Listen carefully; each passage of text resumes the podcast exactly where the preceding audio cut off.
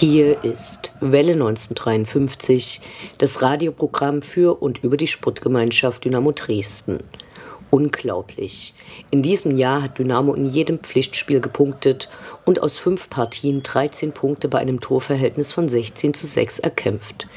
Dazu gab es in drei aufeinanderfolgenden Spielen drei aufsehenerregende Choreos. Wir würden sagen, im Jubiläumsjahr geben bisher alle Beteiligten ihr Bestes. Weiter so. In der vergangenen Woche wurde das Dynamoland vor diversen Gemeindehäusern offiziell beflaggt und große Aufsteller mit dem beliebten Dynamoland-Motiv hingezimmert. Der DFB hat derweil Dynamo nicht unerwartet für die kaputten Toiletten im Schacht und die Vorfälle in Bayreuth mit insgesamt 20.000 Euro Strafe belegt. Dazu kommt natürlich noch das Geld, was direkt nach Bayreuth überwiesen wurde. Vor einer Woche wurde bekannt, dass der kaufmännische Geschäftsführer Jürgen Wehland seinen Vertrag nicht über den 31.12.23 hinaus verlängern wird. In den sächsischen Gazetten und Medien wurde erneut über die Strukturen geklagt. Hier ist deutlich geworden, dass doch eine ausführliche Erklärung gefragt ist, wer wann was wo wie bei Dynamo entscheidet. Dem werden wir uns demnächst mal ausführlicher widmen. Wir machen diesmal eine kurze Sendung. Die nächste wird dann in zwei Wochen erscheinen, aber wir sehen uns natürlich im Stadion. Ihr hört die 163. Ausgabe von Welle 1953. Mein Name ist Anne Vidal, sportfrei.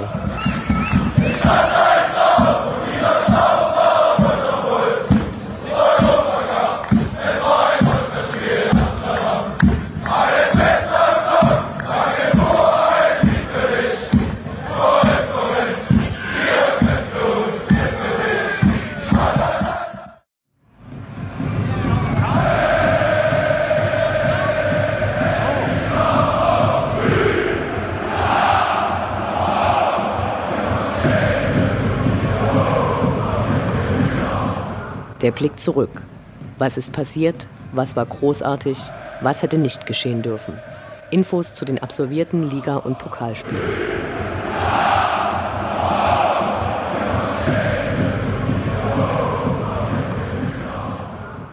21. Spieltag, 4. Februar, Sonnabend 14 Uhr, Sportgemeinschaft Dynamo Dresden gegen den Hallischen FC.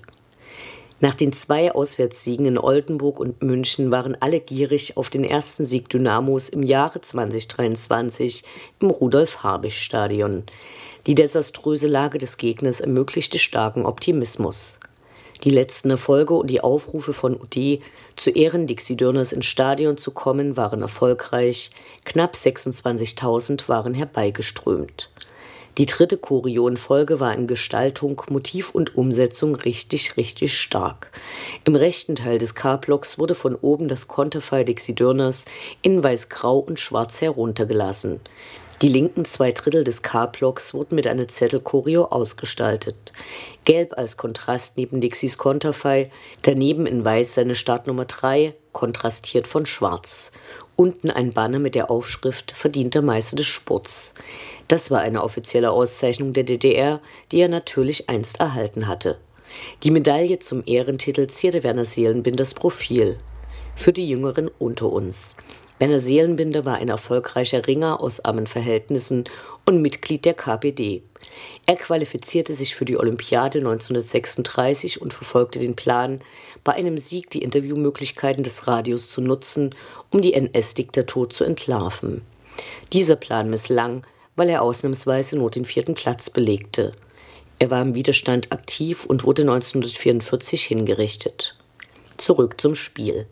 Die Sonne lachte und sah gleich drei Spieler mit dem Namen Niklas in den Startformationen, von denen einer wieder bei Dynamo spielt, Niklas Hauptmann.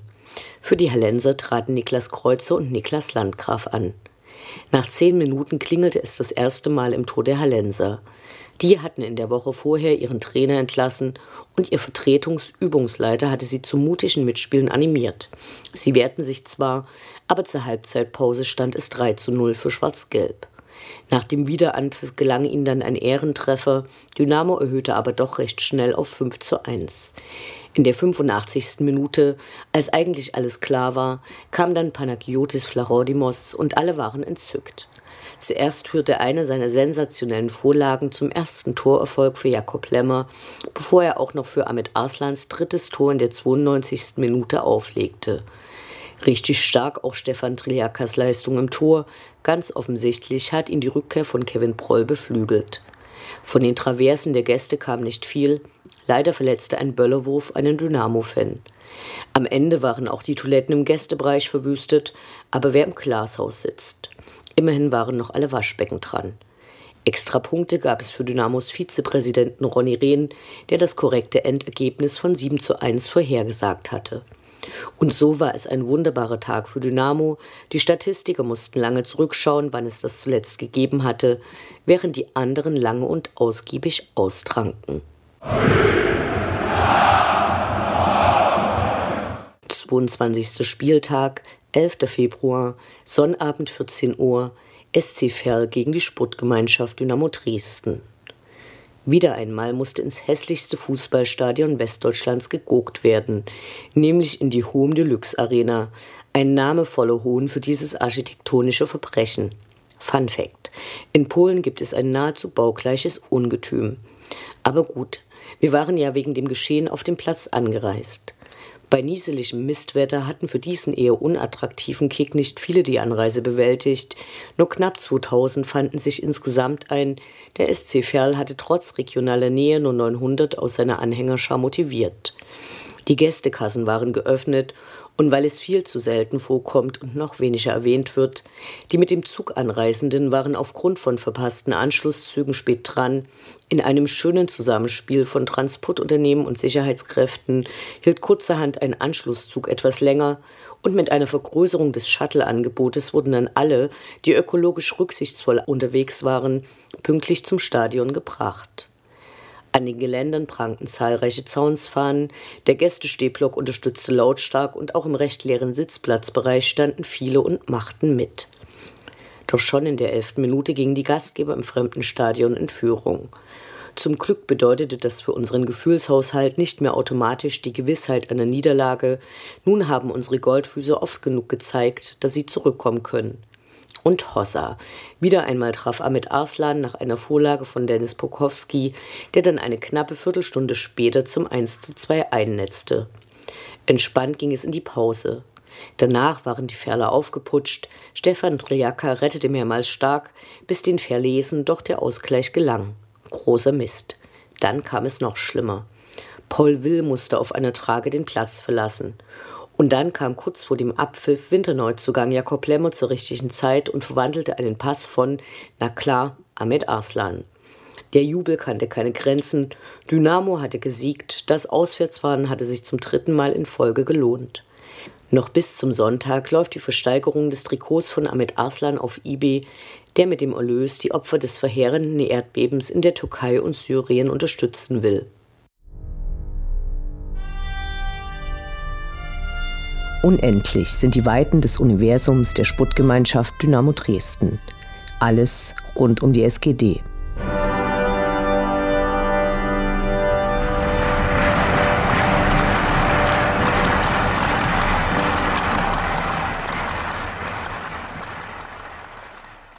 Seit der letzten Woche gibt es endlich wieder eine Straßenbahn mit Dynamo-Outfit, die allen Fans ein Lächeln ins Gesicht zaubern dürfte und überhaupt immer als gutes Omen gewertet werden muss.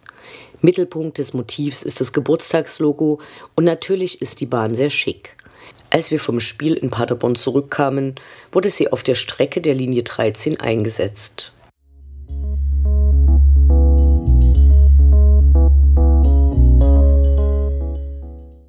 Nach der Veranstaltung im Rundkino haben Ultras Dynamo erneut zu einem Treffen eingeladen. Dabei geht es diesmal um die Stimmung im Stadion, ohne Frage ein wichtiges Thema. Gerade läuft es ja richtig gut, aber wer weiß, wann die nächste sportliche Durststrecke unserer Schwarz-Gelben kommt. Das Gespräch wird am 10. März ab 19 Uhr in der VIP-Ebene des Stadions stattfinden. Eingeladen sind alle interessierten Dynamo-Fans. Eintrittskarten dafür werden beim Heimspiel gegen Viktoria Köln im Stadion für einen Euro verkauft. Wir sind schon heute gespannt, welche Ideen und Vorschläge entwickelt werden. Ausrufezeichen!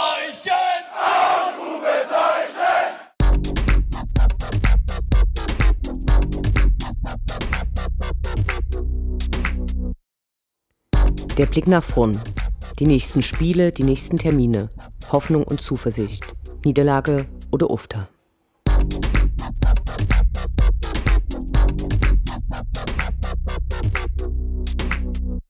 Dreiundzwanzigster Spieltag, 18. Februar, Sonnabend 14 Uhr, Sportgemeinschaft Dynamo Dresden gegen Viktoria Köln.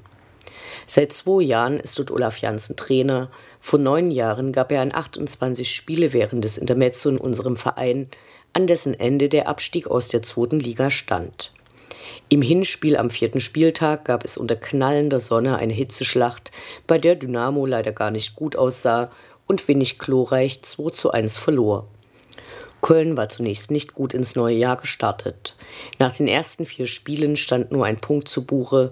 Zuletzt konnten sie gegen Essen einen Sieg abstauben und verlängerten deren schlechten Lauf, die nun schon seit sieben Spielen nicht mehr gewinnen konnten. Damit sind die Kölner kein Kanonenfutter wie zuletzt Halle.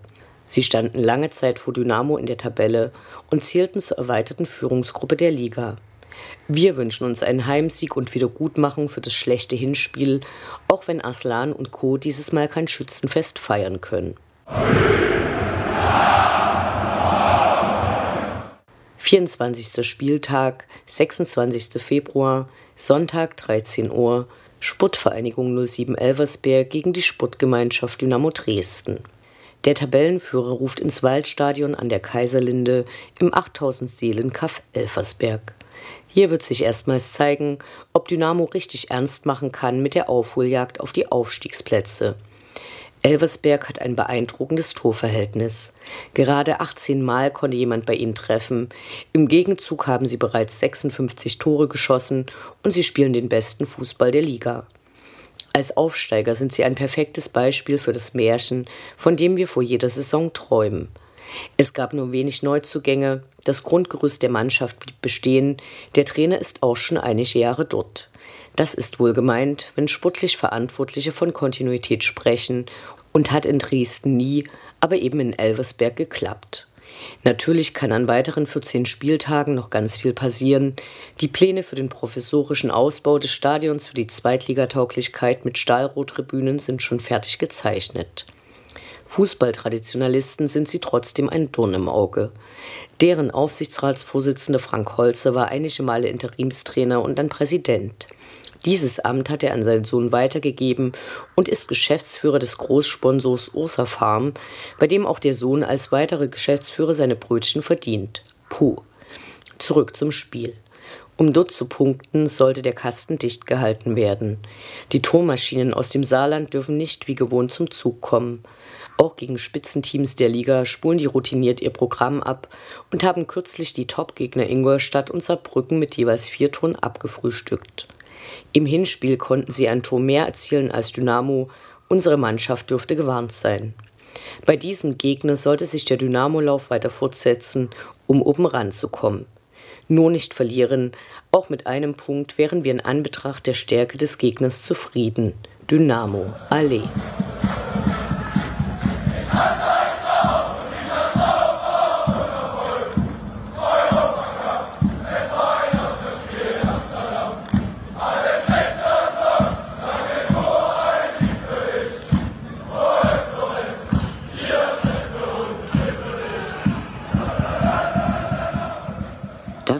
Welle 1953 das Programm für und über die Sportgemeinschaft Dynamo Dresden.